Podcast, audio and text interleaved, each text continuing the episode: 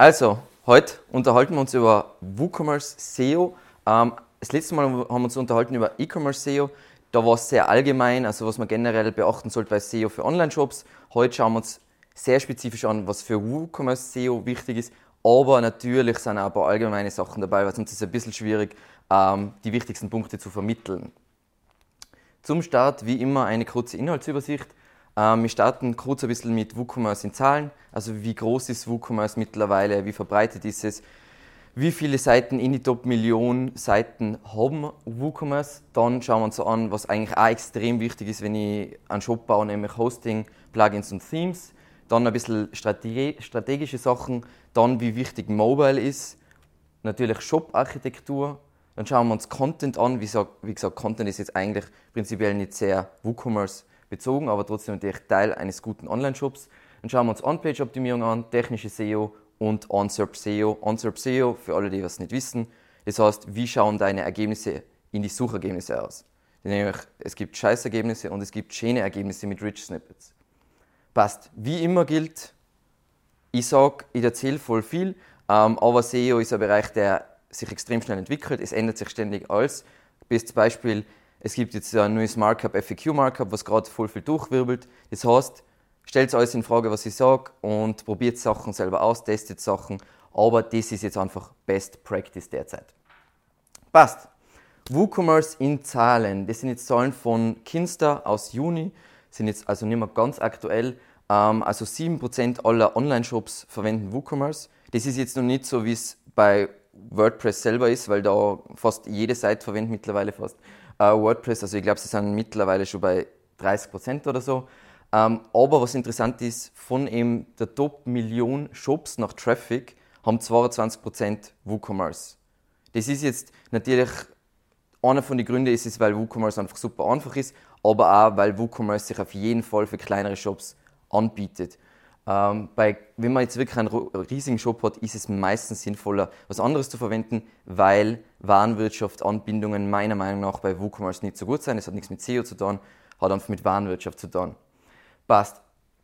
Aber eben andere große Shopsysteme wie zum Beispiel Magento haben ihre Probleme. Wie, wie gesagt, wir haben jetzt wir haben mehrere Kunden, die jetzt ähm, oder wir haben einen Kunden, der was gerade auf Magento 2 umgestiegen ist und da sind wir drauf gekommen, hey, Magento 2 ist performancemäßig eine komplette Katastrophe ich weiß nicht, wie das passieren kann in dieser Unternehmensgröße, aber es ist leider so, was wir derzeit empfehlen, wenn man jetzt nicht einen kleinen Job hat, sondern einen größeren Job, ist definitiv Shopware. Die haben sich extrem entwickelt in den letzten Jahren und sind jetzt richtig, richtig cool unterwegs. Passt. Über was reden wir heute nicht? Das haben wir eh fast in, in jeder, jedem Vortrag drin. Ähm, eben E-Commerce SEO im Allgemeinen. Da gibt es einfach das Video. Zur Erinnerung, wenn da jetzt in Rot irgendwas steht, dann gibt man das ein bei YouTube, dann gibt es das passende Video. Wenn etwas in grün steht, gibt man es ein bei Google, dann gibt es den passenden Ratgeber dazu. Ähm, das heißt, das werden wir ein bisschen außen vor lassen, weil da habe ich schon voll viel Details erzählt und ich will jetzt auch nicht euch langweilen mit Sachen, die was ich schon erzählt habe. Dann über grundlegende On-Page-Optimierung, das heißt, ich werde nicht sagen so, hey, es sollte das Keyword im Title Tag haben, weil das ist super basic und da gibt es eher Video zu. Dann Link-Building für Online-Shops, hat nichts mit WooCommerce zu tun, das heißt, lass mal da aus und Content Marketing, weil Content Marketing hat auch nichts mit äh, WooCommerce zu tun, ist aber trotzdem wichtig, damit ich meinen WooCommerce Shop ranken kann. Passt. Natürlich, wenn ich so einen Vortrag mache, wie jetzt zum Beispiel heute, dann mache ich auch meine Recherchen, ich weiß nicht alles auswendig ähm, und ich habe mir extrem viel angeschaut, natürlich vor allem amerikanischen Content und der ist grottenschlecht. Sie reden darüber, oh mein Gott, du brauchst einzigartige Produktbeschreibungen, hat auch extrem viel mit WooCommerce zu tun, not. Du brauchst Title Tags und Meta Descriptions. Das heißt, sie reden nur über die Basics. Wir werden halt auch die Basics behandeln, aber wir werden definitiv weiter in die Tiefe tauchen, wie zum Beispiel, wieso sollte ich auf Produktseiten nicht das Products bzw. den Toll in Slack entfernen. Werden wir alles behandeln. Passt. Dann starten wir mal mit Hosting für WooCommerce. Wenn ich jetzt eine WordPress-Seite habe, dann habe ich auch ein massives Problem. Nämlich, dass WordPress aus Sicherheitsperspektive vielleicht nicht das beste CMS ist, was jemals gemacht worden ist. Das heißt, es ist extrem wichtig, dass ihr einen Server habt, der was konfiguriert ist für WordPress. Nicht nur natürlich für Sicherheit, sondern auch für Performance. Und das ist nicht etwas, wo man so sagen sollte, hey, das Hosting kostet jetzt nur 2 Euro, deswegen sollte ich es unbedingt nehmen, weil das die 2 Euro garantiert die werden sie extrem rächen. Weil wenn es gehackt wird und äh, alle eigentlichen Kunden Spam geschickt wird und es von der DSGVO vernichtet wird, dann wird es an mich denken und denken, hey, hätte ich in was Gescheites investiert. Und das Beste da, habe ich eh schon oft gesagt, ist derzeit WP Engine. Da ist halt so, bei, für eine einzige Seite zahlst du, glaube ich, 29 Dollar, ist das kleinste Paket. Und da darfst du auch nur 5000 Besucher im Monat haben, dann musst du das Paket upgraden. Dafür extrem guter Caching-Layer, alles perfekt für WordPress. Ähm, Speed ist einfach ein Traum und es ist einfach super, super, super stabil. Ist mittlerweile auch bei weitem der größte. Es gibt auch Kinster und was kleineres eben Raidboxes, die was jetzt auch nicht schlecht sind. Aber wenn man jetzt einen Shop baut und jetzt nicht komplett äh, pleite ist, definitiv WP Engine. Ähm, wenn es googelt nach, hey, was ist ein gutes Hosting für WordPress oder WooCommerce, das Lustige ist immer, dass alle Affiliates sagen Bluehost. Der Grund dafür ist, dass Bluehost die höchste Provision zahlt an Vermittlungen. Dementsprechend, sie lügen wie gedruckt. Das heißt, investiert unbedingt in ein schnelles, stabiles, sicheres Managed Hosting, wenn es einen Shop baut. Es zahlt sich wirklich aus, weil es eh viele Studien dazu von Amazon und Google. Wie wichtig es ist, dass ein Shop schnell ladet. Nicht, weil er besser rankt unbedingt, sondern einfach, weil Leute sehr frustriert werden, wenn es länger dauert, wenn es mühsam ist. Passt. Schauen wir uns kurz ein paar Themes an. Ich will jetzt nicht, dass, es, äh, dass das jetzt ist so, oder Alex hat die fünf Themes gesagt und das sind die besten Themes und alle anderen sind scheiße für WooCommerce. Nein, das sage ich nicht. Aber es sind Beispiele für Themes, die durchaus äh, eine gute Performance aufweisen und gut mit WooCommerce funktio funktionieren. Ähm, könnt ihr euch dann eh genauer anschauen. Was wichtig ist, habe ich auch schon öfter gesagt, auch wo wir über WordPress SEO allgemein geredet haben, sucht euch ein Theme prinzipiell nicht an, aus nachdem, oh, die Demo schaut schön aus, sondern sucht euch ein Theme aus, nachdem äh, wie ist es performancemäßig und weil es, es könnt ihr sowieso konfigurieren, wie ihr es haben wollt. Das heißt, passt da einfach ein bisschen auf, weil wenn das schlecht programmiert ist, es kannst das nicht fixen, dass die Performance dann gut ist. Das heißt, das muss man vorher testen und deswegen gibt es auch Demos, weil dann kannst du einfach mit einem Tool wie Webpage-Test oder sowas testen, ist das Theme prinzipiell einmal gut konfiguriert und dann kaufst du das. Nicht, ich kaufe es, ich baue alles zusammen, ich tue all meine Produktbeschreibungen ein und dann kommt äh, eine Agentur dazu und sagt, hey, die, da wird keiner kaufen, das ist ja sau langsam. Genau. Passt. Plugins. Das Wichtigste bei Plugins ist immer Regel Nummer eins: so wenig wie möglich Plugins. Ich weiß, ich bin der schlimmste Verbrecher und äh, auf YouTube haben sie schon öfter geschrieben, oh, aber du hast selber so viele Plugins. Ja, weil ich einfach ein Plugin-Junkie bin und ich teste immer alles an unserer eigenen Website. Voll gut übrigens, an deiner eigenen Firmenwebsite Plugins zu testen. Sehr empfehlenswert. Ähm, aber grundsätzlich sollte die Regel sein, du willst wenig Plugins installieren. Und wenn wir jetzt über WooCommerce und WooCommerce SEO reden, dann ist ein Plugin, was im deutschsprachigen Raum meiner Meinung nach noch nicht so viele auf dem Radar haben, aber was wahnsinnig cool ist, ist RankMath. Ähm, es, es praktisch ist im Vergleich zu Yoast SEO, Yoast SEO kostenlos und dann zahlst du für jedes Upgrade, was die WooCommerce SEO und spezielle Markups und Dub und Dub und Dub zahlst du extra. Bei RankMath hast du alle wichtigen strukturierten Daten sofort implementiert. Das heißt Product Markup, ähm, Organization Markup, Local Business Markup und so weiter, den ganzen Schnickschnack, was man braucht, oder Breadcrumbs und so weiter. Das ist dort alles dabei. Ähm, du hast den Redirection Manager, müsstest bei Yoast SEO auch dafür zahlen. Du hast eine Crawling-Übersicht, also an, so eine Ansicht, wie du zum Beispiel in der Google Search Console hast. Und du hast die Möglichkeit, Bilder SEO zu automatisieren. Empfehle ich jetzt grundsätzlich, Bilder SEO zu automatisieren? Nein. Aber wenn ich einen Shop habe mit hunderten Produkten, ich werde nicht für jedes verdammte Produktbild mir super was überlegen, wie ich das benenne und wie ich den Titel nenne und wie ich das alte Attribut nenne und tralala, sondern ich werde es einfach automatisieren, weil die Produktseiten sind ja prinzipiell sowieso nicht das, was ich unbedingt ranken will. Und ich habe halt so coole Extras wie ein Video-Sitemap. Ähm, darüber reden wir später noch. Aber natürlich Videos werden auch für E-Commerce immer wichtiger. Äh, die Tendenz, was man in Amerika sieht, ist, viele Shops einfach für ihre Produktseiten haben sie bei den Top-Produkten Videos zu den Produkten, weil natürlich nichts verkauft so wie ein Video. Wie gesagt, ein Text ist nett, Bewertungen sind nett, da, da, da, aber was wirklich Emotionen vermittelt, ist immer noch der Fernseheffekt. Passt. Dann Yoast SEO kennt ihr alle. Da gibt es die Yoast WooCommerce SEO Erweiterung, die ist äh, kostenpflichtig. ähm, eben 49 Euro. Ist ein bisschen, wie gesagt, prinzipiell habe ich nichts gegen Yoast SEO, aber letzten Endes hat das Ding ungefähr aus meiner Sicht drei Features, nämlich Rich Snippets, Breadcrumbs und dass es, Seite, dass es dafür sorgt, dass in deiner Sitemap keine Bullshit-Seiten sind, die was WooCommerce generiert. Finde ich ein bisschen grenzwertig. Es ist natürlich ein guter Buy-in, weil wenn ich Yoast SEO installiert habe, dann denke ich mir, ich konnte jetzt von Yoast SEO wechseln oder ich konnte mir jetzt einfach einmalig das kaufen und dann das nächste Mal, ah, das brauche ich jetzt auch, das sollte ich mir auch noch dazu kaufen. Das heißt, das ist, wie sie auch ihr Geld verdienen. Wie gesagt, Yoast SEO grundsätzlich super, aber das ist ein bisschen hart. Genau. Das allerwichtigste Plugin für mich, nehme jetzt ein, ein SEO-Plugin für WooCommerce, ist auf jeden Fall WP Rocket, ist kostenpflichtig, ähm, ist bei weitem, bei weitem, bei weitem, egal was jemand jetzt sagt, äh, das beste Performance-Plugin aus meiner Sicht. Es gibt tonnenweise Performance-Plugins.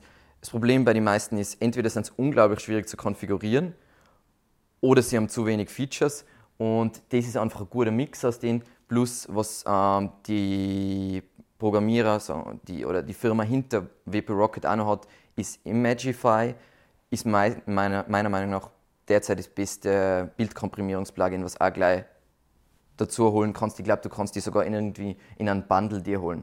Ähm, wie man WP Rocket konfiguriert, gibt es ein Video dazu. Ähm, das Video ist, glaube ich, schon ein Jahr alt und derzeit, oder mittlerweile schaut WP Rocket eine Spur anders aus. Features haben sich aber grundsätzlich nicht mm, groß geändert. Das heißt, wenn es nicht braucht, dass es identisch ist, dann ist die Konfiguration immer noch absolut richtig. Und was nochmal wichtig ist, einfach weil ich es eh schon gesagt habe, ähm, Performance ist extrem wichtig für einen Shop, aber es ist nicht extrem wichtig für Rankings. Also was wir zum Beispiel sehen, du kannst einen Shop haben, der was, sagen wir mal, beim Erstaufruf drei Sekunden braucht, sagen wir nach, nach äh, Webpage-Test, und du kannst einen Shop haben, der was sechs Sekunden braucht, das macht keinen Ranking-Unterschied. Ein Ranking-Unterschied macht es, wenn du extrem langsam bist, sagen wir mal. Der Seite braucht 35 Sekunden zum Laden, aber das ist, glaube ich, eher an den Nutzersignalen zu verdanken, als wie dass Google jetzt wirklich auf, auf Speed achtet. Passt. Dann kommen wir zum Thema Strategie. Ähm, das ist jetzt einfach grundsätzlich, weil jetzt haben wir ein paar so, sagen wir mal, super Tactical Sachen über WooCommerce äh, geredet. Was ja auch wichtig ist, wenn ich einen Shop baue, egal in was für ein CMS ich das jetzt baue, ist sich die Frage zu stellen, weil das stellen sich die meisten nicht vorher, sondern leider nachher, was, was will ich überhaupt ranken, beziehungsweise welche Seiten ranken für was. Ähm, und die Grundregel ist da immer, wie gesagt, das heißt nicht, dass es immer so ist, aber in 99% der Fälle und wahrscheinlich in eurem Fall auch, ähm, auf der Startseite ist mein Fokus, dass ich für die eigene Brand rank, beziehungsweise für Keywords wie, wenn ich ein E-Zigaretten-Shop bin, will ich für das Keyword E-Zigaretten-Shop ranken. Oder wenn ich ähm, CBD-Produkte verkaufe, will ich für das Keyword CBD-Shop ranken. Das heißt, das ist, wofür ich die Startseite optimiere. Das heißt, die Startseite wird wahrscheinlich ein bisschen was über die Brand haben, aber wird auch schon Produkte drauf haben, weil Leute gerne auf das einsteigen. Das heißt, die werden Top-Produkte zeigen und solche Sachen. Auf Kategorieseiten wird, werde ich optimieren für Produktkategorie Keywords. Das heißt, wenn ich ein Möbel-Online-Shop bin, dann ist eine Kategorie beispielsweise oder eine Subkategorie zum Beispiel Massivholzbetten und darunter kommt noch die Kategorie Zirbenbetten. Das sind die Art von Keywords, die was ich dort rank. Und jetzt meiner Meinung nach, meiner persönlichen Meinung und was ich von unseren Kunden auch weiß, Produktseiten sind auf einem Shop aus Sicht der SEO die unwichtigste Seite. Weil was ich rank, ist hauptsächlich sind die Kategorieseiten, danach kommt die Startseite und dann falls sie Produkte habt, die was extrem gefragt sind. Das heißt, die Leute suchen wie auf Amazon nach was sie ähm, Samsung Galaxy äh, 9S und so weiter. Wenn ich solche Keywords habe, dann sind Produktseiten teilweise wichtig, aber meistens, vor allem wenn ich jetzt eigene Produkte vertreibe, also nicht von Brands oder irgend so etwas, dann sind mir die Produktseiten aus der Sicht wurscht, aber natürlich sind mir die Produktseiten nicht wurscht aus Verkaufssicht. Weil was, was bei den meisten Shops ähm, ein bisschen falsch gemacht wird, zum Beispiel auch beim, vom Content her, Kategorieseiten sind Seiten, wo ein User, wenn wir jetzt nach AIDA gehen, was die Attention, Interest, uh, Desire, Action, ähm, sind Seiten, da sind sie erst in einer Interesse- bzw. in so einer Recherchephase. Das heißt, die steigen auf der Seite ein und sie wollen eine Auswahl sehen, weil sie ja erst in einem Rechercheprozess sind. Aber wenn ich auf einer Produktseite bin, dann bin ich ja schon vielleicht in einem Desire-Prozess. Das heißt, oh, und äh, dann stellst du dir schon vor, oh, wie wäre es, wenn ich das Produkt in der Hand hätte und so weiter. Und dann will ich sie zum nächsten Schritt führen. Aber man darf nicht verwechseln, was ist SEO-relevant und was ist Sales-relevant. Passt. Und Ratgeber ähm, ranke natürlich für Informational Keywords. Das heißt, wenn Leute suchen, was ist oder wie pflege ich oder whatever, dann verwende ich Ratgeber. Und wieso will ich die auch haben? Weil ich oft, ich will ja etwas bauen, was wie ein Sales Funnel ist. Also wenn wir wieder AIDA haben, Informational Keywords haben immer am meisten Suchvolumen. Also zum Beispiel das Keyword SEO, was ein ganz klassisches Informational Keyword hat, hat mehr Suchvolumen wie alle Keywords in meiner Nische. Ist SEO das Keyword, was am höchsten, die höchste Conversion hat? Nein, natürlich nicht, weil es ist nur voll allgemein. Das kann jemand sein, der sich einfach über SEO informieren will. Es kann jemand sein, der was den Begriff irgendwo gehört hat und der will einfach eine Definition lesen und so weiter und so weiter. Aber wenn ich jetzt wirklich einen kompletten Funnel aufbauen will, dann ist das ganz oben dann steigen die Leute auf einer von der Kategorienseite und dann kommen sie zur Produktseite und da verkaufe ich dann. Passt. Was ist jetzt aus meiner Sicht derzeit wichtig für Shops? Eben das ist ein kurzer Recap von, vom, vom letzten Mal. Bei einem Shop, die Be Shops, die was am besten ranken, sind die Shops, die was die geilste User Experience haben. Deswegen große Firmen, ich werde jetzt nachher eh wieder das Beispiel von Home Depot dann später sagen, Shops, die was das extrem cool machen für den User, sind auch super leicht zu ranken. Ja, du kannst aus SEO-Sicht viel falsch machen und die User Experience hebt es auf. Natürlich kannst du auch Fehler machen, die was es nicht aufheben, aber das ist immer mein Hauptfokus, dass es gut ist für einen Kunden. Das heißt, was ich so oft bei Shops sehe, oh, wir haben unseren Shop für SEO optimiert, das ist, wir haben so viel Content bei der Kategorieseite und da unten kommen dann die Produkte. Ist das im Interesse vom Nutzer? Nein, weil wenn ich von der Produktkategorieseite einsteige, dann will ich vielleicht einen Teaser sehen, hey, das ist das, was wir jetzt da sagen, und dann will ich die Produkte sehen. Ich will nicht, dass der Content dafür steige ich von Ratgeber ein. Und wenn es anders wäre oder wenn es anders ist, dann sieht man das zum Beispiel bei Shops wie zum Beispiel real.de, die haben unten unter die Produkte dann den Longform-Content. Dann, was wir auch sehen bei Shops, ist, was jetzt langsam wichtiger ist, Expertise, Authority, Trustworthiness. Das ist eben dieses Google Eat, was derzeit einfach in aller Munde ist. Letzten Endes, Eat ist genau eins derzeit, weil Google einfach noch zu schlecht ist für alles andere Links. Du brauchst gute Links, damit du gut ranken kannst. Hat sich nichts verändert. Ich finde Eat immer so lustig, oh mein Gott, es hat sich voll viel verändert. Sind eine Spur strenger geworden mit Links. That's the change, genau. Dann, was im Vergleich zu einer klaren Website, wenn ich jetzt eine Firmenwebsite habe, wirklich eine komplette Veränderung ist, ist URL-Management. Ist bei einer klaren Website komplett egal, ist bei einem Online-Shop und jetzt bei WooCommerce, ich sage euch dann eh, wie das, wie das läuft, unglaublich wichtig. Also, dass ich manage, dass ich nicht alle möglichen Müll-URLs im Index habe. Mit Müll-URLs meine ich irgendwelche Filter, irgendwelche Tag-Seiten, all das Zeug, was prinzipiell, das entsteht einfach, weil du keine Ahnung hast von WordPress, aber das soll es eigentlich nicht sein, weil das Problem ist, dass Google super heikel ist mit Crawling. Das heißt, Crawling ist, sie durchsuchen der Seite und indexieren Seiten. Sie wollen so wenig wie möglich Scheiß indexieren. Desto einfacher du das für sie machst, desto mehr lieben sie deine Seite. Also wir haben jetzt gerade einen riesigen Relaunch mit nicht einem WooCommerce-Shop, aber mit einem Shop gehabt.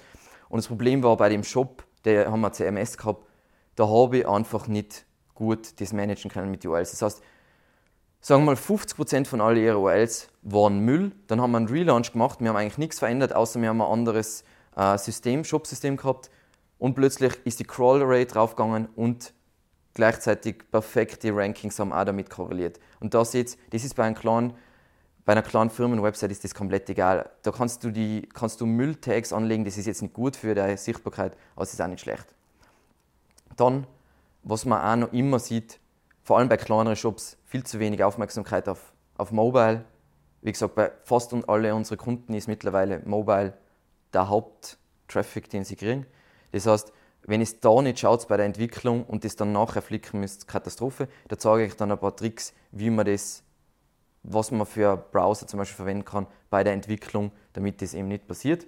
Dann Snippet-Automatisierung, das heißt, dass jede Seite einen schönen, einen schönen Title Tag und eine schöne Meta-Description hat und Ladezeiten. Ladezeiten eben wieder aus Sicht von Conversion. Passt. Kommen wir zum Mobile. Grundlagen einmal. Wenn ihr den Mobile-Friendly-Test Test von Google macht, macht's, heißt es nicht, die Seite ist mobile-friendly sondern es heißt nur, ich habe den grundlegenden Test von einer äh, bestanden, aber das heißt nicht, dass die User Experience gut ist. Es ist, Google sagt, hey, der Seite ist nicht katastrophal und du passt jetzt die grundlegenden Sachen.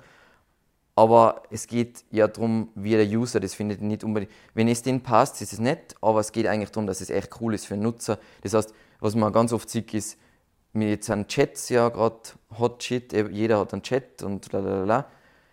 Wenn du auf Mobile bist und das Chatting ist voll mühsam, das lässt nicht wegklicken oder überdeckt Sachen, das ist super nervig und das killt auch alles. Das killt auch komplett die Nutzersignale und so weiter. Und das sorgt dann für schlechte Rankings. Das heißt, teste deinen Shop selbstständig auf Mobile. Das heißt, mach einmal den ganzen Bestell, nicht beziehungsweise mach nicht einmal, mach ungefähr tausendmal den kompletten Bestellprozess durch und überleg dir, wie kannst du das einfacher machen, wie kannst du das noch smoother machen, wie kannst du das einfach die Erfahrung noch cooler gestalten.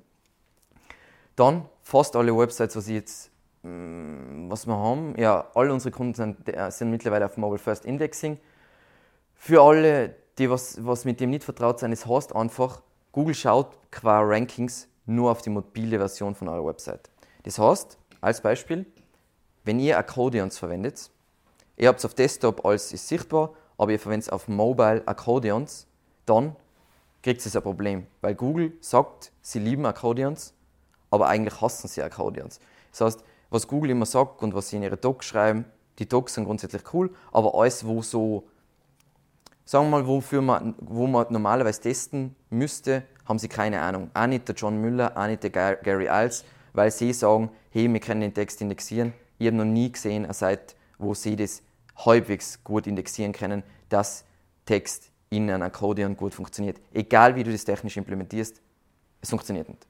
Und ich weiß nicht, wieso sie das posaunen, dass es funktioniert, aber es ist nicht die Realität.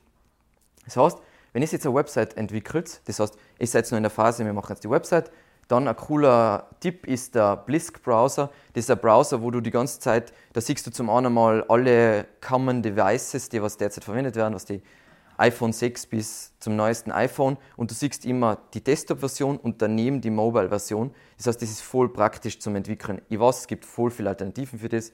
Du wirst eh tausend Alternativen für das kennen, aber das ist das, was wir ganz cool finden.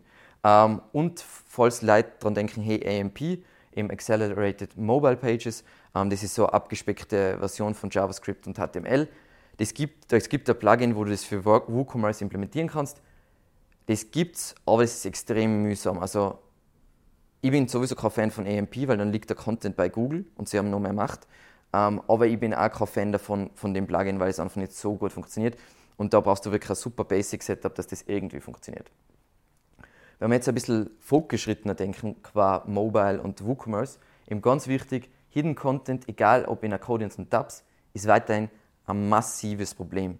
Das heißt, ja, es ist praktisch, Produktbeschreibungen und tralala und Bewertungen packst du auf Produktseiten in Tabs rein, aber es funktioniert nicht. Es ist fast so, wir testen gerade, du kannst einfach Duplicate Content voll irgendwo einstuffen. Google scheint das einfach zu ignorieren, weil sie sagen zwar, Tabs sind so cool, aber offensichtlich kann ich da jeden Scheiß einstuffen. Muss man eh fast ausprobieren, irgendwelche Spam-Wörter ein, ob man dann irgendwie geflaggt wird und so weiter. Auf jeden Fall, es funktioniert überhaupt nicht. Das heißt, alles, was für eigentlich wichtig ist, unbedingt sichtbar, auch auf Mobile, weil das ist sowieso das, auf was Google achtet. Ich weiß, die meisten entwickeln Desktop und dann auf Mobile machen wir Accordions, weil es ist user, more user-friendly. Aus SEO-Sicht ist es eine Katastrophe. Passt. Shop-Architektur. So, wenn ich jetzt mein, ich habe meinen WooCommerce Store und da werden wir jetzt dann auch über die URLs reden und so weiter und wie ich das praktisch mache. Was wichtig ist, ist, dass ich eine Struktur baue, die was semantisch für Suchmaschinen sinnvoll ist und trotzdem auch logisch, eigentlich meistens wenn es semantisch ähm, korrekt ist, ist es auch logisch für Nutzer, aber du willst das für Suchmaschinen und für Nutzer cool gestalten. Ähm, wie gesagt, da gibt es einen Ratgeber zur Keyword-Recherche, wo das auch nochmal erklärt wird mit AIDA, weil das ist eigentlich die meisten Shops, was wir so einer kriegen, ähm, das erste, was wir machen, wir machen eine Keyword-Recherche nach AIDA und dann werden wir äh, den Shop umstrukturieren, weil ein Shop muss immer so aufgezogen werden, die High-Volume-Keywords ranken mit Ratgeber oder Magazin oder Lexikon, was auch immer, wie du das nennst, dann die a little lower volume Keywords Ranking mit Kategorieseiten und dann Bottom of the Funnel oder wo, der, wo die Conversion abspielt, Ranking mit Produktseiten. Passt. Was ein cooles Tool für Mindmapping ist, habe ich öfter gesagt, ist Bubble US. Und jetzt der ultimative Tipp für WooCommerce ist, ich lege nur Taxonomien und ich meine Kategorien und Tags an, wenn sie einer Suchintention entsprechen. Wenn sie keiner Suchintention entsprechen, nobody cares. Dann willst du die Taxonomie, weil ich sehe immer so, WooCommerce ist ein super gefährliches CMS, weil sie anbieten, also ich, ich wette, die meisten Leute wissen nicht, was ist der Unterschied zwischen Kategorien und Tags. Ich weiß im Prinzip auch nicht, weil es ist nur ein, sie heißen unterschiedlich, aber die Funktionalität ist prinzipiell gleich. Ich weiß nicht, wieso das jemals so gemacht worden ist, weil alle glauben, hey, Kategorie ist die tatsächliche Kategorie und Tags, da darf jetzt einfach Keywords rein. Aber was passiert, wenn ich das mache, ist, dass für jeden Tag wird eine eigene Seite angelegt. Das heißt, wenn ich eine bestimmte Seite ranken will und ich lege einen Tag an zu dem Keyword, dann sage ich gewissermaßen zu Google, hey, ich will die Seite ranken oder nein, ich will eigentlich den Tag dafür ranken. Und die Tag-Seite wird nie ranken, weil da ja noch Bullshit-Content drauf ist, nämlich die Ansammlung aller Produkte mit dem Tag. Und deswegen ist es wahnsinnig wichtig, immer nur, wenn es eine Suchintention gibt, prinzipiell Tags, ich hasse Tags, verwende jetzt keine Tags, ähm, immer, ich lege nur eine Kategorie an, wenn es dazu ein User-Intent gibt gibt es eine Situation, wo ein Nutzer fragt, als Beispiel, ähm, ihr habt Tresore und sie suchen nach äh, Tresore aus Metall und Tresore aus Watte. Wie gesagt, das ist jetzt ein Bullshit-Beispiel, weil mir nichts einfällt. Ähm, wenn es die Situation gibt, dann brauche ich vielleicht, ein, dann gibt es eine Hauptkategorie mit Tresor, äh, Tresore und dann gibt es eine Kategorie Tresore aus Metall und eine Kategorie aus Tresore aus Watte. Oder ich kann es eventuell machen, dass ich das als Filter implementiere, der indexierbar ist und so weiter. Über das reden wir dann auch noch. Aber wenn es keine Intention für das gibt, und das ist das, was sehr oft passiert ist, es kriegt irgendwelche Produkte von irgendwelchen Herstellern und es kategoriert sich so, wie die Hersteller es kategorieren. Nein, nein, nein, nein, nein.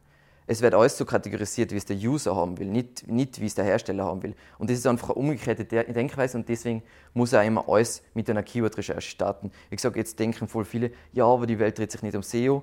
SEO ist die Reflexion von, was dann der Kunde haben will. Das heißt, wenn du nicht SEO machst, bist du halt nicht kundenzentriert. Das heißt, dann wirst du halt weniger verkaufen. Passt. Aus Erfahrung, eben, wir legen nur Taxonomien an, wenn wir Produkte dafür haben. Das heißt, das ist auch was Klassisches. Ähm, wenn du in einer Kategorie, einer neuen Kategorie nur zwei Produkte hast, dann legst du die Kategorie nicht an, weil es einfach auch wieder nutzerunfreundlich ist. Meistens bei Produktkategorien bei einer Website ist immer so, dass ein User Auswahl haben will. Wenn ich nur zwei Produkte habe, ist es keine Auswahl. Es wäre theoretische Auswahl, aber in vielen Nischen sehen wir, dass, äh, Auswahl mit Rankings korreliert. Das heißt, das ist jetzt ein extrem gutes Beispiel, aber es ist kein Shop, aber wir haben einen Kunden, Immobilienmakler, und wir haben eine Korrelation. Wir haben nicht verstanden, wieso unser Immobilienmakler nicht so gut rankt, wie wir uns das erwarten. Und dann haben wir eine Korrelationsstudie gemacht zwischen äh, Immobilienangebot und Domain Authority. Also du siehst von die Rank du siehst die Rankings und du siehst Domain Authority und du siehst ähm, äh, Immobilienangebote. Und das ist, wenn die Domain Authority hoch ist, kannst du gut ranken. Ähm, aber du kannst auch gut ranken, wenn dein Immobilienangebot hoch ist. Und wenn Boards mittelmäßig ist, dann rankst du auch gut. Und je schlechter du mit dem, wenn du das zusammenzählst bist, desto schlechter rankst du. Das heißt, irgendwie weiß Google angebotsmäßig, hey, das ist von Interesse, beziehungsweise das entspricht nicht der Suchintention. Das heißt, das sind so Finessen, ähm, an die muss man denken. Das ist jetzt nicht ein Shop, aber prinzipiell ein Immobilienangebot ist das identische wie eine Auswahl an Produkten. Das ist jetzt ein Beispiel, wie das in Bubble US ausschaut. Da kann sich das so überlegen. So machen wir das auch immer für die Kunden. Ähm, was ist jetzt Best Practice, wenn ich jetzt einen WooCommerce-Shop baue? Ich will immer das Klassische, was schon vor 100 Jahren in SEO war, maximal drei Klicks von der Startseite idealerweise. Das heißt, ideale, idealerweise höre ich auf nach Kategorie, Subkategorie. Ich mache nicht eine Sub-Sub-Kategorie. Weil dann wird es meistens schon dann brauchst du mehr Autorität, damit du diese Sub-Sub-Kategorien auch ranken kannst. Und eben alles, was eng verwandt ist, sollte verlinkt werden. Das heißt, schaut sich Amazon an, wie Amazon es macht. Sie haben, du bist auf einer Produktseite und dann kriegst du Recommendations, Recommendations. So etwas willst du bei deinem WooCommerce-Shop auch machen. Das kannst du natürlich idealerweise, und jetzt muss ich leider sagen, über Tags machen. Ähm, aber halt die Tags unbedingt in Grenzen. Genau. Und wir wollen eben jegliche Redundanz und Redundanz, wenn ich von Redundanz spreche, einfach Suchintention. Das heißt, welche unterschiedlichen Intentionen haben meine Kunden und ich will nie zwei Seiten haben, die was der gleichen Suchintention entsprechen, weil dann tut sich Google voll schwer, was ranke ich und was ranke ich nicht. Passt. Dann bei der Navigation ist auch schon wieder etwas, was man bei, bei WordPress, es geht so einfach, wow, das play ich voll auf. Mittlerweile bin ich langsam überzeugt davon, schlanken Hauptnavigationen, weil du einfach nicht das Problem hast, dass du von jeder Unterseite alles verlinkst. Jetzt gibt, werden Leute denken, hm, aber zum Beispiel Zalando, die tun alles in die Hauptnavigation ein. Ja, aber Zalando hat auch ein Domain-Rating von über 80. Wenn ihr ein Domain-Rating über 80 habt, dann könnt ihr auch ein bisschen mehr tricksen. Aber einem kleinen Shop würde immer schauen, dass sie es bestmöglich irgendwie verteilt. Und es kann einfach ruhiger wirken, beziehungsweise auch nutzerfreundlicher sein. Ist es aus Prinzip so? Nein, ich muss mir überlegen, was sind typische Navigationswege von meinen Nutzer und von dem aus gehe ich aus. Die Wahrheit ist oder die Realität im Internet ist, Leute steigen meist auf der richtigen Seite ein. Das heißt, du hast meistens nicht so weil ich glaube, dass voll oft ist, man ist so, denkt so, du gibst ein evergreenmedia.at und dann steigst du auf der Startseite ein und dann klickst da drauf und dann klickst du. So ist es ja nicht, sondern ich steige auf der Seite ein, wo ich schon hin will. Das heißt, ich muss mir solche Sachen meistens nicht überlegen, ähm, dass ich das so, oh, ich muss in der Navigation alles anzeigen, weil sonst findet er das nicht. Genau. So, jetzt kannst du einen Hack machen auf eigene Gefahr, würde ich jetzt nicht empfehlen. Ähm, du kannst natürlich in einer Navigation, wenn du dich ein bisschen auskennst, statt HTML-Links JavaScript-Links machen. Wie gesagt, der Googlebot kann zwar JavaScript crawlen, aber er kann es nicht so gut. Das heißt, du kannst immer noch Links verstecken und dann kannst ich mache eine riesige Navigation, aber der Googlebot sieht es nicht, das heißt, der Link-Juice wird besser verteilt. Aber ja. Jetzt meiner Meinung nach fast das Wichtigste bei einem Online-Shop hinsichtlich User Experience sind die Filter. Und die Filter wie entwickle ich die Filter? Basierend auf Keyword-Recherche. Die Keyword-Recherche zeigt mir alles, wie die Filter sein sollten. Da findest du die ganzen Sachen, ob, ob es Sinn macht, eine eigene Seite für die Farbe rot zu machen oder ähm, ob es Sinn macht, nach Größen zu gehen und so weiter. Natürlich, da geht es ein bisschen nach Logik, darfst du auch verwenden, aber sonst würde ich immer nach Keywords gehen. Und wie das dann in WooCommerce zum Beispiel ausschaut, ist Category, Filter, Brand, bla bla bla. Ähm, das Problem ist, was ich nicht will, ist, dass diese Filter indexiert werden. Jetzt hat es ja gerade ähm, diese riesige Umstellung gegeben bei Google, dass die Google Search Console, jetzt gibt es nur noch die neue Google Search Console, aber nicht mehr die alte Google Search Console. Aber es gibt alle Features in der alten Google Search Console fast noch. Du kannst sie nur nicht mehr accessen. Du musst dann auch googeln. Das heißt zum Beispiel, wenn du die Parametersteuerung äh, suchst, dann musst du einfach googeln nach äh, Google Search Console, äh, Console URL Parameter Tool und dann kommst du wieder hin, dann kommst du wieder zu den alten Features von der Google Search Console, wo du Sachen konfigurieren kannst, weil sie haben komischerweise das Tool gelauncht, ohne dass sie alle Features rübergezogen haben. Und das ist wichtig, damit du zum Beispiel ausfiltern kannst. Das ist die Lösung Nummer zwei. Es praktisch ist aber, wenn ihr einfach sowas wie Yoast SEO habt oder RankMath, was die Tools machen, die machen äh, einfach, dass die Filter einfach auf die Kategorie mit einem Canonical verweisen. Damit killt das Ganze auch. Ist eh die sauberste Lösung, die beste. Und es gibt ein cooles, aber meiner Meinung nach nicht ganz ausgereiftes Plugin, und zwar Primers Product Filter für WooCommerce. Da kannst du alle möglichen Sachen noch zusätzlich mit Filter machen, wie du es konfigurierst. Es gibt aber auch von WooCommerce selber super ähm, Erweiterungen hinsichtlich Filter, wo du voll schön Filter konfigurieren kannst. Wie gesagt, für alle, WooCommerce ist gratis, aber die ganzen coolen Erweiterungen, die was ich jetzt eben da jetzt anfange vorzustellen, kosten alle Geld. So macht es halt WooCommerce, so wie man es halt richtig macht. Upsell, so wie bei Computerspielen. Nämlich, was ich total wichtig finde bei Online-Shops, die was Brands verkaufen, die was bekannt sind, das heißt Brands, die was ein Suchvolumen haben, das heißt, dass sie Hugo Boss Schuhe, beispielsweise, wenn ich das ranken will, beziehungsweise ich will für Hugo Boss ranken, macht wieder weniger Sinn, aber sagen wir, ich will für Hugo Boss Schuhe ranken, dann kann ich ja entweder ähm, Kategorie für das anlegen oder ich kann Brand-Listings machen. Und da gibt es eben das Plugin von WooCommerce, das Brands, das kostet wieder was. Und das Coole ist dann, du hast auf Produktseiten, werden Logos eingeblendet, Logos, die was dann zurückverlinken auf die, auf die Brandseite und somit kriege ich voll schöne Verteilung von Link-Juice und kann teilweise für Brands ranken. Wann macht es am meisten Sinn? Wenn ich in einer Nische bin, wo jetzt die Brands noch nicht super viel Autorität haben, die Brand wird immer auf Nummer 1 ranken, aber wenn ich in die Top 3 für eine Brand ranken kann, bei unseren Affiliate-Projekten passiert das andauernd, dann ist das, hat das voll viel Traffic-Potenzial. Es ist richtig, richtig cool. Und es gibt eben so eine Markenübersicht, die was ich jetzt nicht so toll finde. Da siehst du all deine Brands in deinem Shop und da ist es intern verlinkt. Das sorgt halt vielleicht dafür, dass die Struktur flatter ist und dass der Linkschuss gut verteilt wird. Aber prinzipiell das Coole ist einfach, dass du das automatisierst, dass du schöne Brandpages hast und auf deine Produktseiten Logos, die was auf die Brandseite verlinken. Genau. Da ist das Tool, seht ihr eh wieder, wie schlau sie es machen. Ein Mini-Upsell, aber natürlich, wenn du 10 Mini-Upsells brauchst, dann äh, haben sie auch was verdient bei Automatic. Übrigens, Automatic hat gerade Tumblr gekauft. Kann es noch gar nicht glauben. Passt. Was mache ich mit Produkten, die was nicht in Flagge sind in WooCommerce?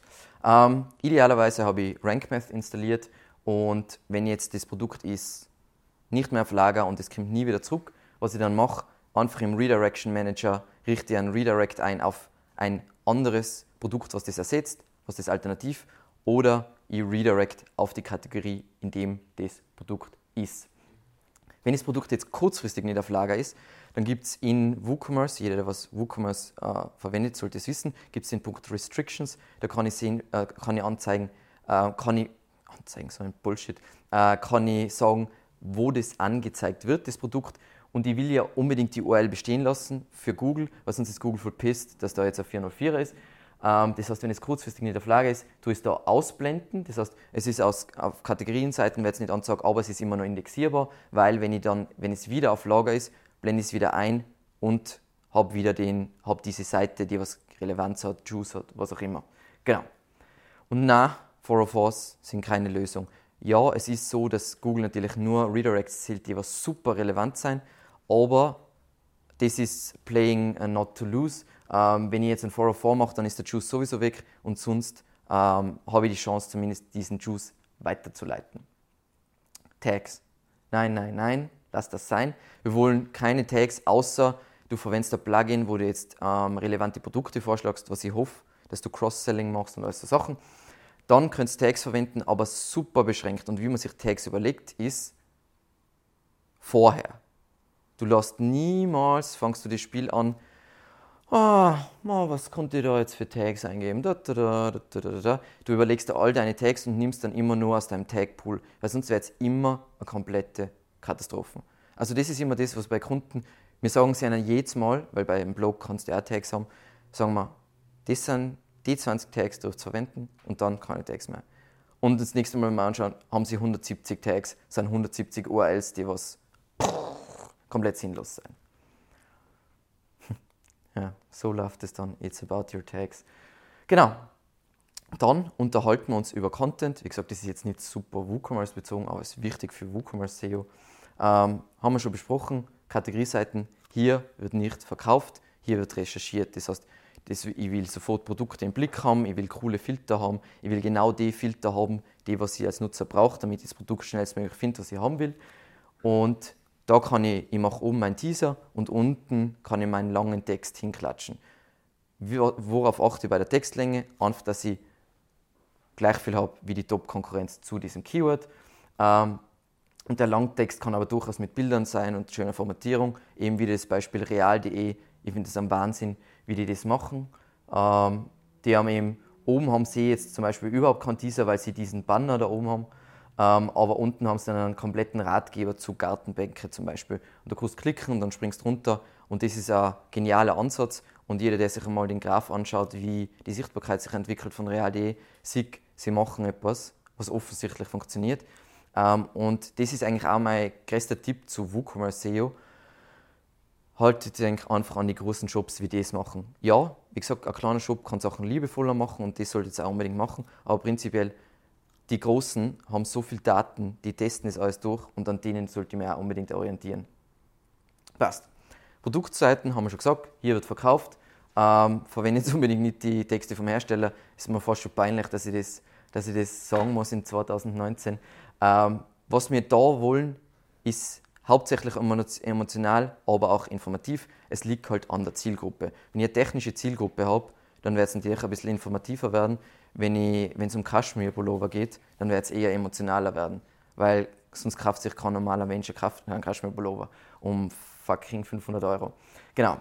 Was ich auf der Seite haben will, sind einmal, so wie Sie es von Amazon kennen, Sternenbewertungen, Kurzübersicht als Bullet Points und natürlich voll geilen Bilder, äh, dann eine Produktbeschreibung und dann, und das ist einfach ein kleiner Tipp, ein FAQ. Kennst du es von Amazon, aber ich sehe das bei normalen Shops, sehe das nie und das ist das Geilste auf der Welt.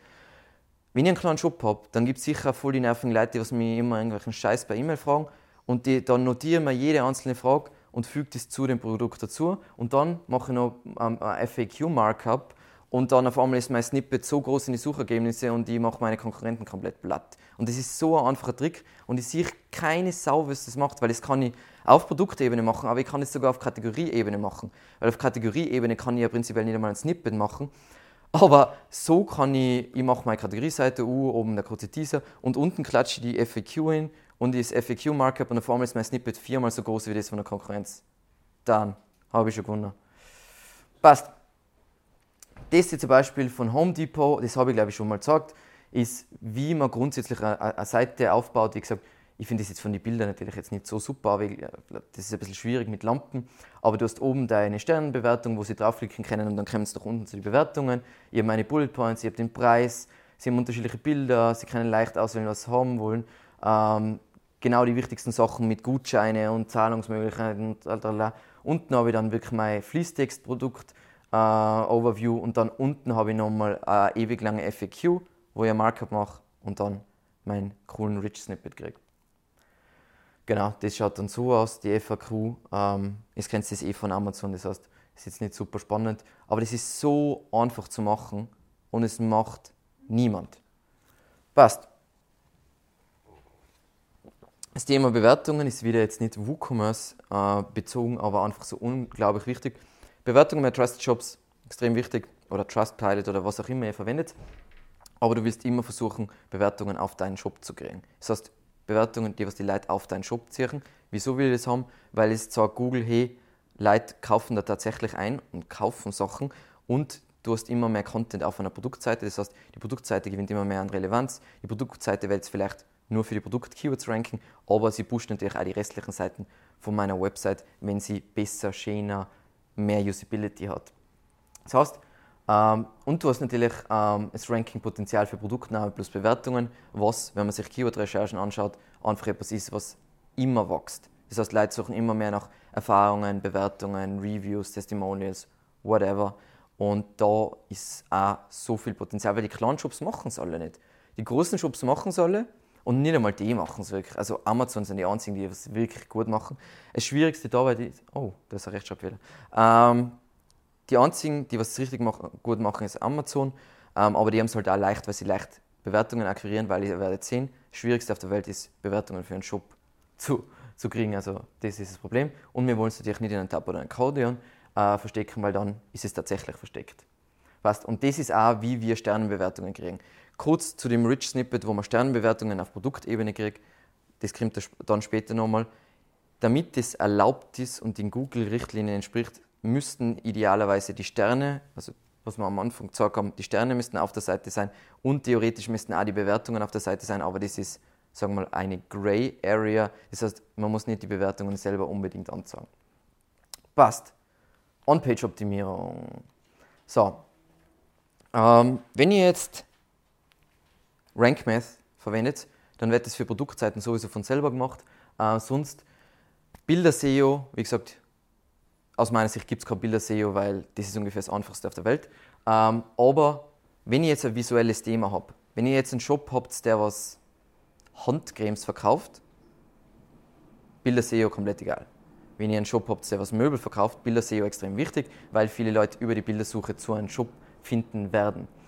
Ähm, das heißt, was da wichtig ist, ist bei jedem Shop wichtig, aber hohe Auflösung, aber eben eine kleine Dateigröße. Unbedingt dafür Imagify, das Plugin verwenden für Bildkomprimierung.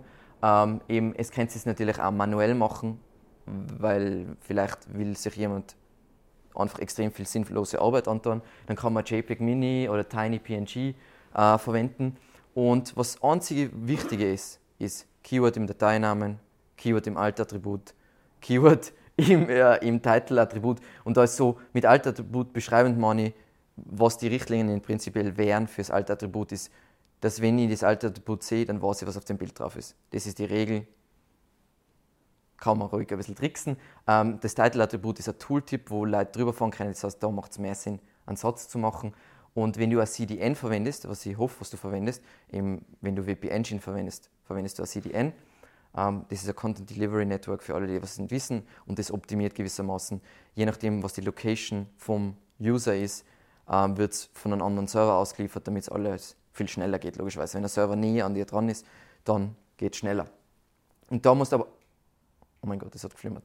Ähm, da muss man aber aufpassen, dass ähm, bei einem CDN generiert es eigene URLs. Das heißt, das Bild hat nicht evergreenmedia.at slash bla bla bla, sondern es hat irgendwas wie 357 bla bla bla bla bla.wpengine.com als URL und du musst aufpassen, dass es nicht anfängt, Duplikate URLs, äh, Duplikate URLs für Bilder zu generieren, weil das heißt, du rankst schlecht in der Bildersuche. Was du da machen kannst, ich erkläre jetzt nicht, wie das geht, weil da braucht sowieso ein Dev, ist Canonical im Image Header setzen, weil dann kannst du sagen, das ist das Originalbild und das ist nur ein Duplikat vom Originalbild. Ist genau das gleiche wie mit Text-Content. Genau. Dann Video SEO ist noch ganz neu bei E-Commerce, sieht man fast noch nicht. Ähm, da hilft, denke ich, wieder Rank Math, wenn ihr das Plugin verwendet, weil es macht, denke ich, gleich ähm, Schema Markup für ein Video. Plus, was es auch macht, ist, äh, es macht ein Video Sitemap, was fördert, dass eure Videos zum einen, wenn die auf der Seite sind, besser indexiert werden und zum anderen, dass es ein Rich Snippet in die Suchergebnisse kriegst, was natürlich wieder mega geil ist, wenn du eigentlich Produktseiten Video Rich Snippets kriegst. Besser geht's nicht. Und wieso ist es so wichtig? Nichts steigert Time on Site via Video, nichts fördert Conversion so via Video und nichts steigert den Trust so via Video. Und wer das nicht angeht, der ist wirklich selber schuld. Ähm, gibt eh coole Statistiken dazu, dass bis 2020, was sie 80% der Zeit im Internet auf Video verbracht wird. Kann ich mir nicht ganz vorstellen, aber auch wenn es nicht so schnell geht, es ist extrem wichtig, Video anzugehen. Und im, in WooCommerce geht es am besten, wenn es RankMath verwendet, mit Yoast SEO brauchst du wieder eigene Erweiterung für Yoast SEO, ähm, die was ähm, Video-Optimierung macht. Passt. Ein paar technische Aspekte. Genau. Saubere URLs in WooCommerce. Das heißt, normalerweise schauen URLs so aus: Product Category für Kategorie und Product für Produkt. Und jetzt ich, wenn ich als SEO dazu komme, dann bin ich so, pff, das mit Product, das ist voll scheiße. Das löschen wir raus.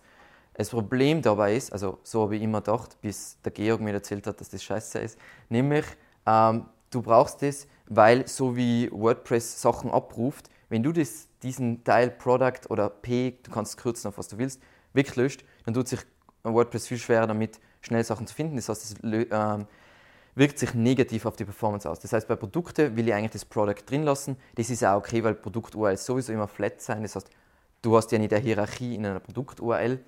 Ähm, bei Kategorien ist es viel weniger schlimm. Da kannst du das durchaus das Product Category außerlöschen ähm, und es hat keinen dramatischen Effekt. Wie gesagt, dann fragen wieder extrem viele, hey, sind Hierarchien in URLs wichtig? Nein, sie sind nicht extrem wichtig, aber wenn du jetzt nicht extrem tiefe Kategorienstruktur hast, ist es durchaus sinnvoll, äh, wieder äh, für Google ein zusätzliches Signal, wie die Struktur von deiner Seite ist, wenn du hierarchische URLs hast. Das heißt, wenn du hast Betten slash Massivholzbetten slash Zirbenbetten. Passt. Das war ein falscher Screenshot. Nice. Ähm, passt. URL-Management haben wir eh schon kurz angesprochen. Ähm, erster Test, wenn ich einen WooCommerce-Shop habe, oder beziehungsweise ich analysiere einen WooCommerce-Shop, das allererste, was ich tue, ist, ich, gebe, ich schaue mir an, wie viele Kategorien gibt es, wie viele Produkte gibt es, wie viele Utility-Pages, also so Impressum, Schnickschnack, gibt es und wie viele Ratgeber gibt es, das zähle ich zusammen und das ist mein Richtwert, wie viele URLs im Google-Index sein sollten. Wenn ich jetzt eingebe, seit Doppelpunkt meinshop.at und der Richtwert ist doppelt so hoch, als wie das, was ich mal da zusammenzählt habe, dann habe ich ein URL-Management-Problem. Das heißt, ich muss mir überlegen, welche falschen URLs sind indexiert worden. Ähm, was die Plugins sowieso machen, jetzt zum Beispiel Yoast SEO oder äh, RankMath, ist Reply to Com, das sind irgendwelche komischen URLs, die was durch Kommentare generiert werden, ähm, oder Anhangsseiten, weil ähm, WordPress hat das geniale Konzept, dass zu jedem Bild wird nicht nur die Bild-URL generiert, sondern es wird auch eine Anhangsseite generiert. Wem dieser Wahnsinn eingefallen ist, wissen wir nicht, ähm, aber auf jeden Fall, die Plugins lösen das Problem für euch und wenn ihr jetzt Yoast SEO, diese WooCommerce-Erweiterung habt, habt, ist der Vorteil, dass sie auch gleich WooCommerce generiert auch noch andere sinnlose URLs, dass man die damit ausfiltern kann. Genau. Und eben Tags sollten mit aus. Ich habe ungefähr, ich bin der größte Tag-Hater auf der Welt. Passt. Breadcrumbs. Das ist eben das, äh, die meisten Ratgeber im Internet reden nur über die Breadcrumbs. Die Breadcrumbs ist most basic thing ever, weil es ungefähr 30 Sekunden braucht zu implementieren. Es habt Yoast, SEO oder RankMath, dann kopiert es einen ganz klaren Schnipsel, der was auf der Webseite ist von den Toolanbieter, in euer Theme ein, es habt so Breadcrumb und damit ist es erledigt. Das heißt, da sieht der User, wo er gerade ist, Google sieht, wie die Struktur ist, plus da ist auch gleich das Markup dabei, jetzt zum Beispiel bei Yoast SEO oder bei RankMath, damit Google euch diesen schönen ähm, Breadcrumb-Snippet in die Suchergebnisse generiert. Ähm, genau, das Coole dabei ist, und deswegen empfehle ich grundsätzlich RankMath derzeit besser. Wie gesagt, ich wechsle immer meine Meinung, was das coolste SEO-Plugin ist. Derzeit bin ich voll gehypt von RankMath. Letztes Jahr war es der SEO-Framework, dann nächstes Jahr wird es wieder äh, Yoast SEO sein. Das Coole ist bei RankMath, dass ich voll viel Konfigurationsmöglichkeiten habe, wie ich die Breadcrumb einstelle, wie sie funktioniert. Weil hier und da habe ich ja so depperte Zwischenkategorien. Es wisst, was ich meine. Also, natürlich will ich nur Kategorien anlegen, die was der Suchintention entsprechen, aber hier und da brauche ich Zwischenkategorien, damit ich das überhaupt darstellen kann, semantisch. Und die Kategorien kann man dann zum Beispiel mit RankMath ausfiltern. Genau, Tipp wieder, maximal drei Ebenen ohne die Startseite. Das ist das absolute Maximum. Passt. Bei der Sitemap, und das ist so, Sitemap ist immer so, reden alle so, ja, Sitemap 2019 ist nicht mehr wichtig und das ist alles wurscht. Ja, aber wo dir die Sitemap hilft, ist, wenn du die in der Google Search Console einreichst, dann wird sie Google aufregen über Sachen, die was indexiert werden, die was nicht wichtig sein. Ähm, und dafür finde ich die Seiten total wichtig, weil Google wird schreien, hey, da hast Seiten eingereicht, die was eigentlich noch Index sein und die musst du crawlen ist, und deswegen rankst du jetzt schlechter und so weiter. Und das ist ja eh perfekt. Und deswegen nochmal eben der Merksatz, wir wollen wirklich nur indexierbare Seiten in der Google Search Console. Äh, in der Google Search Console, in der Sitemap. Das heißt, ich will keine 404er, ich will keine Weiterleitungen, ich will nichts, was no Index ist, ich will nichts, was mit einem Rel Canonical irgendwo anders hinzeigt. Und Yoast SEO bereinigt eben die Sitemap gleich vom ganzen WooCommerce-Müll, den sie, was sie generieren. Und Google freut sich eben wahnsinnig über Shops, die das was gut managen. Also wir haben voll oft Kunden, wir räumen einfach deren URL-Mess auf und da kriegen sie schon voll den Uplift davon. Das heißt, das ist wirklich etwas, wo man Zeit investieren sollte. Eben da wird erklärt, wie man die Google Search Console dafür verwendet und da wird erklärt, wieso Crawl Budget wichtig ist und wie du dein Crawl Budget optimierst, weil sonst müsste man nochmal ungefähr eineinhalb Stunden äh, da sein. Genau. Eben so schaut es in der Google Search Console aus. Das ist jetzt gerade ein Mess von einem neuen Kunden von uns, so wie es ausschaut. Ähm, 29 Fehler, 18 so Warnungen und so weiter. Und was ich haben will, ist nur gültig. Ich will, dass alles grün ist und nichts anderes. Wie gesagt, wenn du jetzt ein paar Fehler hast, hier und da hast du halt Sachen, die was auf den Index sein und die kannst du nicht aus der Seite mit tun. Ja, das ist nicht so schlimm, aber so ein Verhältnis ist schon mehr ideal, weil alles, was Google crawlt, und das ist nicht das, was wirklich indexiert werden kann, verwenden sie weniger Budget für deine anderen Seiten. Und dann würdest du sagen, ja, aber mir ist ja wurscht, ob meine Seite, die eine Seite zehnmal gecrawlt wird. Es geht einmal damit einher, dass ich weniger sichtbar bin. Passt. Ladezeitenoptimierung für WooCommerce. Wir haben es schon angefangen mit, wenn es Geld investiert, und das würde ich euch dringend empfehlen, unbedingt WP Rocket. Super leichtes Setup, gibt eher Video dazu. Wenn es jetzt voll sparen müsst, dann Hypercache.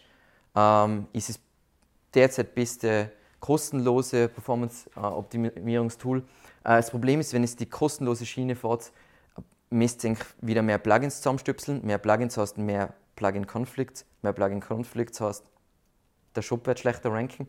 Und weil dann müsst JS und CSS äh, Minification machen mit was sie D2-Geschichten, das eh, kennen eh die meisten, das ist aber auch mittlerweile der Wahnsinn.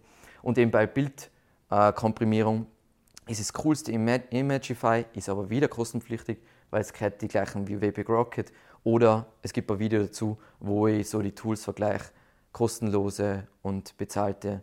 Und wie gesagt, es ist meistens so, für das, was du zahlst, kriegst du auch mehr Leistung Also. Passt. No Index Follow haben wir ja ein großes Thema gehabt dieses Jahr. Ähm, bei Shops ist es voll oft praktisch, dass du bestimmte Seiten, beispielsweise Tags, auf No-Index stellst, aber auf Follow. Das heißt, sie werden nicht von Suchmaschinen indexiert, aber der Link-Juice fließt durch. Dann hat der Gary Iles gesagt, hey, äh, wenn du das machst, dann nach einer bestimmten Zeit machen wir ein No-Index, No-Follow draus, das heißt, der Link-Juice wird nicht mehr durchfließen.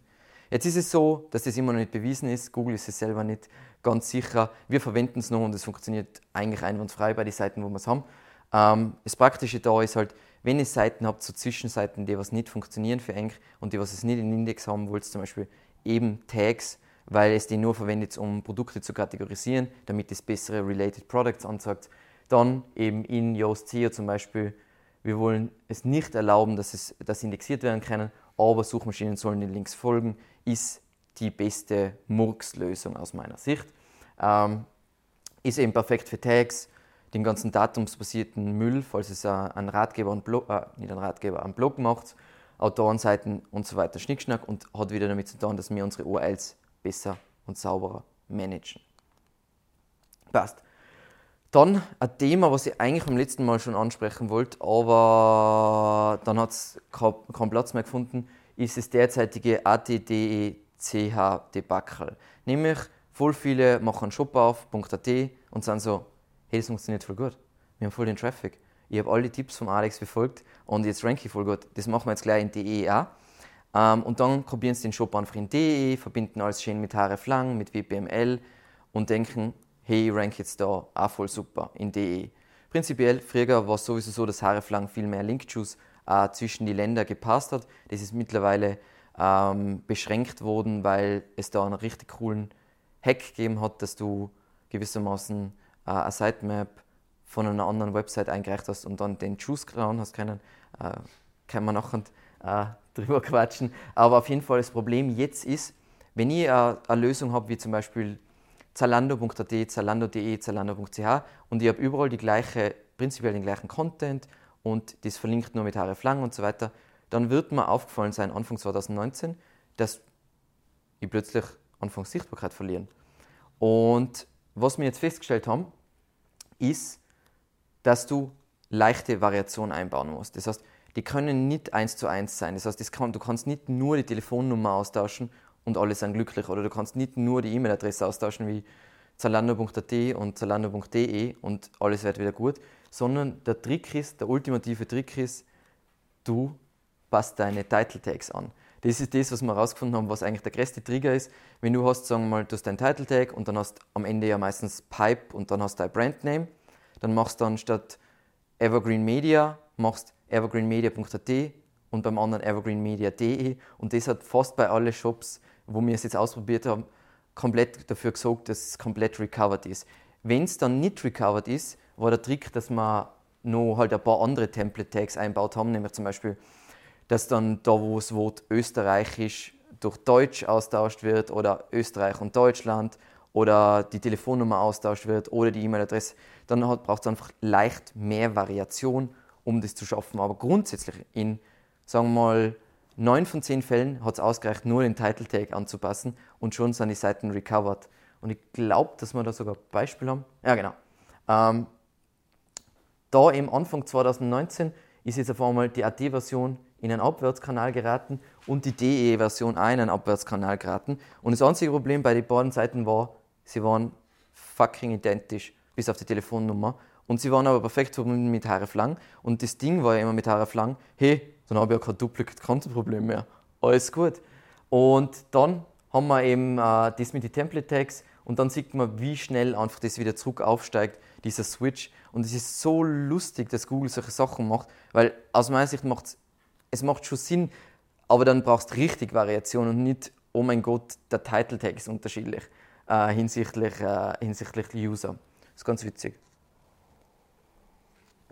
Dann eben unser letzter Punkt ist Unserved SEO und das ist etwas, was einfach, wo viel zu wenig Aufmerksamkeit äh, wird dem geschenkt und da geht es einfach darum, wie schaut mein Suchergebnis, die Suchergebnisse aus.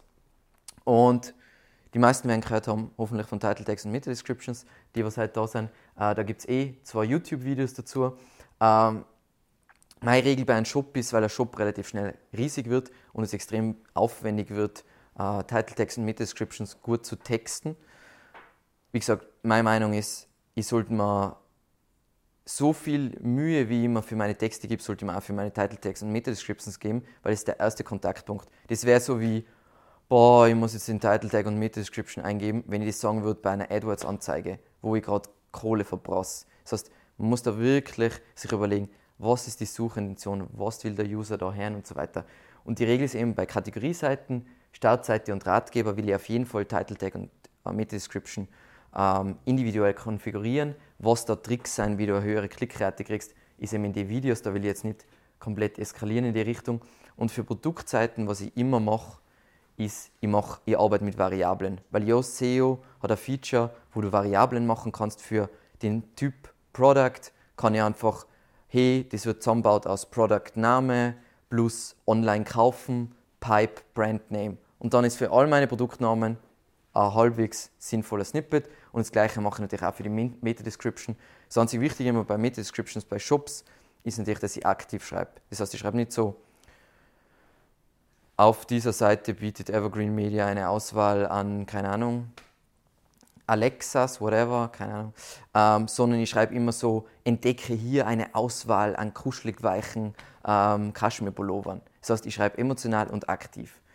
Und da besteht so viel Traffic-Potenzial. Das heißt, was so Quick Wins sind, was wir bei jedem Shop im ersten Monat machen, einfach um zu sagen, wie wichtig das ist, ist, wir machen Snippet-Optimierung für alle wichtigen Kategorien und für die Startzeit und URL-Management. Man würde nicht glauben, was URL-Management bringt äh, hinsichtlich Visibility. Dann als letzter Punkt, Rich Snippets sollten auch bei Shop, Shops absolut nicht vernachlässigt werden. Das Coole ist, das Plugin, wenn es Rank Math verwendet, habt ihr es alles direkt in, in WooCommerce, könnt ihr es konfigurieren. Hey, was will ich für, für ein Rich Snippet generieren? Und natürlich für Produkte will ich ein Product Markup, wo dann in die Suchergebnisse Preise, Lagerbestand und über das Review Markup eben Sterne angezeigt werden. Mega cool. Wenn ich mir in, in Deutschland zum Beispiel die SERPs anschaue, dann denke ich mir so, Deutschland ist ein riesiger Markt, deutschsprachiger Raum, 100 Millionen Leute. Und dann ist es immer noch schwierig, bei super kommerziellen Keywords zu, äh, zehn Seiten zu finden, die was das tatsächlich richtig machen. Und die Implementierung, der Implementierungsaufwand ist fucking zehn Minuten, dass mein Snippet sichtbarer ist, dass ich anzeige, hey, das ist der Preis, so viele Leute haben das bewertet, das war die durchschnittliche Bewertung, ja, das ist auf Lager und so weiter. Und ich kann noch mehr Sachen dazufügen. Und wieso es noch wichtiger ist, ich weiß nicht, ob es euch schon aufgefallen ist, Google fängt jetzt an, bei großen Seiten, wie zum Beispiel Amazon, Sachen direkt auszulesen. Das heißt, ohne strukturierte Daten fangen sie auf, äh, an auszusagen, hey, das ist der Amazon Bestseller Rank und bla bla bla bla. Das heißt, die Snippets von Amazon werden größer. Und Amazon wird meistens irgendein Konkurrent oder auf einer gewissen Ebene einer von deinen Konkurrenten sein. Und wenn die das haben, dann brauchst, solltest du alles, was du irgendwie kriegen kannst, unbedingt dir holen. Und überhaupt in WordPress sagen wir, und WooCommerce ist es so einfach umzusetzen. Es ist ein Kindergeburtstag. Und eben der ultimative Trick, den was wir eh schon leider vorweggenommen haben, ist eben FAQ-Markup. Das kann man nicht nur auf Produktseiten machen, sondern natürlich auch auf Kategorieseiten. Das heißt, da kann ich auf Kategorieseiten die allgemeinen Fragen zur Produktkategorie machen und dann auf der Produktseite das Spezifische zum Produkt, weil das Problem ist, dass die Produktseiten und SEO sich nicht so wichtig sind, aber die Kategorieseiten. Und da könnt sicher, Google wird irgendwann sagen, hey, es darf den FAQ-Markup nicht so verwenden, aber bis die kapieren, dass ähm, voll viele SEOs das ausnutzen, pff, es dauert vier Jahre, bis sie das kapiert haben. Ähm, derzeit ist FAQ Markup super kinderleicht zu äh, implementieren und bis jetzt, egal wie wenig Autorität du hast, habe ich gesehen, wer es in die Suchergebnisse anzeigt. In dem Video erkläre ich ganz genau, wie man es implementiert.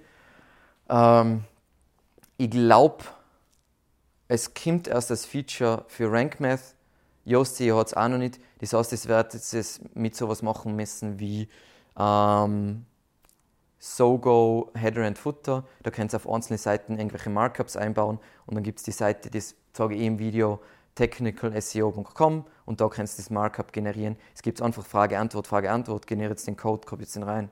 Alle sind glücklich und es hat einen riesigen Rich Snippet. Ähm, genau, Startseite will natürlich immer Organization Markup, damit Google weiß, das sind die offiziellen sozialen Profile und so weiter, einfach um ein bisschen Seriosität zu steigern. Und ähm, wenn ihr jetzt einen Shop habt, den es auch lokal gibt als Geschäft, macht Sinn, Local Business zu implementieren, ist wieder Teil von RankMath, ähm, kann ich einfach Kinder leicht eingeben und bei lokalen Suchanfragen kriege ich dann eventuell einen passenden Rich Snippet anzeigt. Zum Beispiel, wichtig ist halt bei dem, dass es nicht Local Business ist, das generischste, sondern dass es irgendwas, was zu der engeren Kategorie, Kategorie passt. Das heißt, wenn ich ein Online-Shop für ähm, Haustiere bin, dann verwende ich statt Local Business, das generische, die Subkategorie Pet Store. Ähm, das erkläre ich aber noch mehr in einem Video zu strukturierte Daten, weil das ist auch wieder so ein riesiges. Wenn ich das jetzt, das ist die Büchse der Pandora, wenn man jetzt strukturierte Daten redet. Genau, und dann kann das so ausschauen, ich habe diese Bewertung, ich habe da stehen, wie viele Leute das bewertet haben, ich habe den Preis da stehen, ich habe, ob es auf Lager ist, da stehen. Und natürlich alles, was den Snippet auffälliger, schöner macht, steigert meine Klickrate und bei gleichen Rankings führt das so zu einer höheren Klickrate. Und das ist so wichtig. Wie gesagt, das ist die Anzeige. Eine Website ist super wichtig, aber die Leute sind noch nicht auf eurer Website. Das heißt, wenn es da scheitert, dann kommt der User nie auf eure Seite. Und damit kommen wir zu den Key Takeaways. Wie gesagt, allerwichtigste, investiert in ein gutes Hosting, in ein gutes Theme und idealerweise ein die richtigen Plugins, die was ich jetzt da vorgestellt habe. Ähm, entwickle eben deine Webseite auch SEO-mäßig für Mobile. Das heißt nicht sagen, auf Mobile verwende ich nur Accordions und Tabs, weil das ist praktischer. Das werdet ihr bereuen. Dann eben so wenig wie möglich Plugins verwenden. Ich weiß, es ist voll schwierig, vor allem mit den ganzen WooCommerce-Erweiterungen wird es noch schwieriger. Aber ich sage immer, die Regel ist, das absolute Maximum ist 15 Plugins. Und jetzt werdet ihr schauen auf meiner Seite und das sind 30 oder so. Aber das, so sollten wir es machen. Ich sage nicht nur, man es richtig macht. Ähm, dann legt unbedingt Wert auf, auf Filter und eben kurze Ladezeiten. Filter gibt es von WooCommerce total schöne Plugins, um das zu implementieren. Ähm, und kurze Ladezeiten einfach WP Rocket investieren. Und dann, wie gesagt, die Zeit, was es braucht, um ein anderes kostenloses Plugin zu investieren. Also wenn eine Zeit nicht 49 Euro wert ist, dann muss man sich überlegen, ob ein Online-Shop generell der richtige Ansatz ist, weil dann wäre es besser, irgendwie in einer Kupfermine zu arbeiten. Ähm, dann technische SEO ist eben bei, ein kleinen, bei einer kleinen Firmen-Website nicht so wichtig, aber bei einem Online-Shop richtig wichtig, auch bei einem kleinen WooCommerce Online-Shop. Und zu guter Letzt, erstelle nur Taxonomien, die einen User-Intent haben und passt auf mit Tags, weil Tags machen es extrem schwierig äh, oder führen es extrem schnell dazu, dass ihr voll die Keyword-Kannibalisierung habt und damit rankt den Google äh, schlechter. Und damit sage ich vielen, vielen Dank und ciao.